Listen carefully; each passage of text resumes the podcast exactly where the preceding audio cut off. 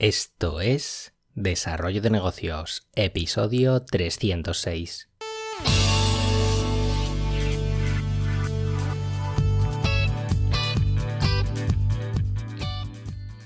Muy buenos días, ¿qué tal? ¿Cómo estás? Bienvenido, bienvenida de nuevo al podcast Desarrollo de Negocios, el programa donde ya sabes, hablamos de ideas, de casos, de estrategias, de oportunidades, bueno, de todo aquello que pueda ayudarte a desarrollar tus proyectos emprendedores. Al otro lado del auricular ya lo sabes, Álvaro Flecha me puedes encontrar en álvaroflecha.com. Y hoy vamos a hablar de un tema muy interesante que tiene que ver con, el aprendizaje el aprendizaje, bueno, visto también desde gente que ha hecho grandes cosas, grandes logros en su vida y de lo que podemos aprender de ellos. Y al final, cuando, cuando alguien tiene éxito en algún campo, pues la gente pues, siempre comienza a interesarse por, por la forma en, la que lo alcanzó. Se habla mucho de, Bill Gates, de Warren Buffett, de Steve Jobs. Bueno, eh, como ejemplos siempre de, gente exitosa a la que ir copiando pues sus rutinas, sus estrategias pero bueno, casi hace tres siglos antes hubo, hubo, otro genio que también dejó muchas, muchas pinceladas en las, a las que seguir la pista. Seguro que te suena el, nombre de, Benjamin Franklin. Normalmente, claro, eh, lo tenemos en la mente asociado a, uno de los padres fundadores de Estados Unidos, pero lo cierto es que era uno de esos hombres polifacéticos que hacían de todo, que, parece que todo se les daba bien, de esos a los que envidiar inventor del pararrayos, de las lentes bifocales, bueno, tenía un montón de inventos y su vida, bueno, su vida es súper interesante, daría para, para contarla en, otro episodio. Y entre las muchas cosas que, que, nos ha dejado, pues nos ha dejado también esa rutina que muchos eh, emprendedores y gente de éxito pues han, han copiado. Eh, es la, bueno, es una regla que se llama popularmente la regla de las 5 horas de aprendizaje porque por lo visto pues Benjamin se levantaba bastante temprano, cosa que ahora está bastante de moda esto de levantarse a las 5 de la mañana, etcétera.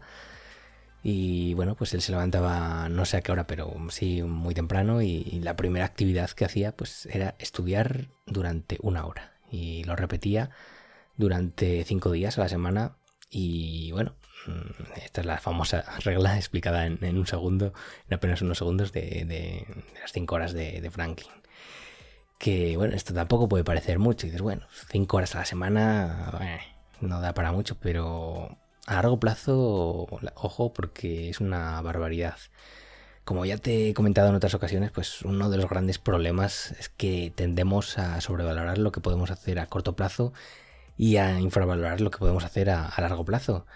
Y claro, estas 5 horas hay que tener en cuenta que se convierten en, en 260 horas a lo largo, a lo largo de, de, un año. Que, ojo, que esto no es poco. Ahora bien, ante este panorama, pues eh, si queremos copiarlo o seguirle un poco la pista, pues a ver, ¿cómo lo hacemos? ¿Qué, hago si no tengo tiempo? Por ejemplo, esta es la, típica pregunta y la típica excusa, que, todos nos ponemos alguna vez para hacer cualquier cosa. Y yo el primero, ¿eh? que aquí no estoy acusando a nadie. Eh, sería interesante antes que nada, pues mm, dedicar un tiempo a, medir lo que hacemos exactamente con nuestro tiempo, valga la redundancia. Eh, ya te he hablado en otras ocasiones de aplicaciones tipo, bueno, se llama la más famosa o la que ya conozco mejor es Rescue Time, que bueno, te ayuda a medir en qué estás gastando tu tiempo dentro del mundillo online. Y bueno, aunque no quieras medirlo, pues seguro que tienes en mente algún hábito que, que, se está tragando literalmente tus horas cada día sin, sin, devolverte nada a cambio. Que esto, bueno, seguro que hay muchísimos. Y yo, por ejemplo, he estado reflexionando sobre este tema y he empezado a hacer pues pequeños microcambios para, para ir rescatando ese tiempo que, se me estaba yendo por, por el bate prácticamente. Por ejemplo, esta semana he probado a, a desinstalarme Instagram, que madre mía, la cantidad de tiempo que se le puede dedicar una aplicación en esos ratos entre tareas que, que, parece que a veces se nos va de las manos y encima volver a, reengancharte a la tarea que estabas haciendo luego es, es, un suplicio y de momento pues bastante interesante, bastante lo llevo bastante bien y ya te digo, este tipo de hábitos pequeños que, que, no les damos tanta importancia pero que a lo largo nos comen tiempo y es que este tiempo que, que podríamos aprovechar en otras cosas de mayor interés, no digo estudiar, pero sí de, de, de algún provecho mejor, pues es que conviene estudiarlo. Y, ahora bien, también, ¿qué, estudiamos en esas horas? Porque seguro que somos muchos los que tenemos el concepto de estudiar aún asociado a términos tales como aburrido, complicado, cosas así.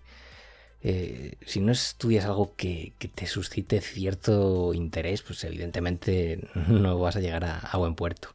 Más pronto que tarde vas a acabar tirando la allá y diciendo, bueno, esto paso hay, muchas opciones para elegir temáticas. Puedes optar por, ampliar conocimientos dentro de, tu campo, de tu área profesional, o incluso por estudiar cosas pues totalmente diferentes. Y ambas opciones son, son buenas, son válidas, ya que aunque, por ejemplo, esta última pueda parecer un poco una pérdida de tiempo, estudiar otras cosas que no tengan nada que ver, pues al final ya sabes que uno nunca sabe cómo se conectará todo lo que estudiamos para, crear algo nuevo, por muy distinto que sea. Bueno, esto estoy copiando un poco el discurso de Steve Jobs en la universidad, no sé qué universidad era, pero bueno, sabes a qué discurso me refiero. Si no, pues pones en YouTube eh, discurso Steve Jobs, universidad, y, ahí lo entenderás. ¿Y, cómo estudiamos? Eh, si queremos aprender algo, pues eh, aquí es donde muchos cometemos eh, ese gran error que no es otro que centrarnos en la teoría. Nos encanta la teoría, a mí por lo menos.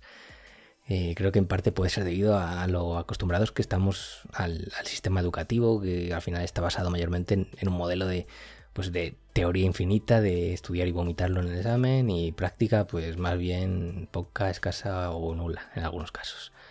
Para mí un, buen ratio sería 20% de teoría y un 80% de práctica, porque al final es, en el hacer donde está la, chicha, donde vamos a, meternos en el barro y, ver, qué, ver qué ocurre. Y, nada, para ir un poco cerrando este episodio, porque aquí podríamos darle mil vueltas, eh, recuerda un poco lo que hablábamos en el episodio de ayer, que la robotización pues viene pisando fuerte y estudiar ya no es una opción, sino una cosa que es una obligación si no queremos quedarnos atrás. Eh, a mí personalmente estas cinco horas mm, me parecen muy pocas. Evidentemente, pues si me lo dices en mi época de estudiante te diría, uff, qué pereza, es mucho, no, no, no quiero. Pero claro, era una época pues donde no, a mí por lo menos no me interesaba lo que, lo que me enseñaban. Ahora hay que aprovechar que las tornas han cambiado y, en la vida adulta pues podemos elegir eh, estudiar buscando salidas laborales, que son muchos los que tiran por aquí, o estudiar pues buscando aprender cosas que, realmente nos gustan, nos motivan. Y ojo que escoger esta segunda opción no, significa renunciar a la primera, porque al final se trata de alcanzar un nivel suficiente en cualquier área de nuestro interés y, y, buscar la forma de poner nuestro conocimiento pues, al servicio del mercado, que hay muchas formas gracias al mundo online que cada vez, pues ya sabes, están surgiendo nuevas profesiones casi cada día.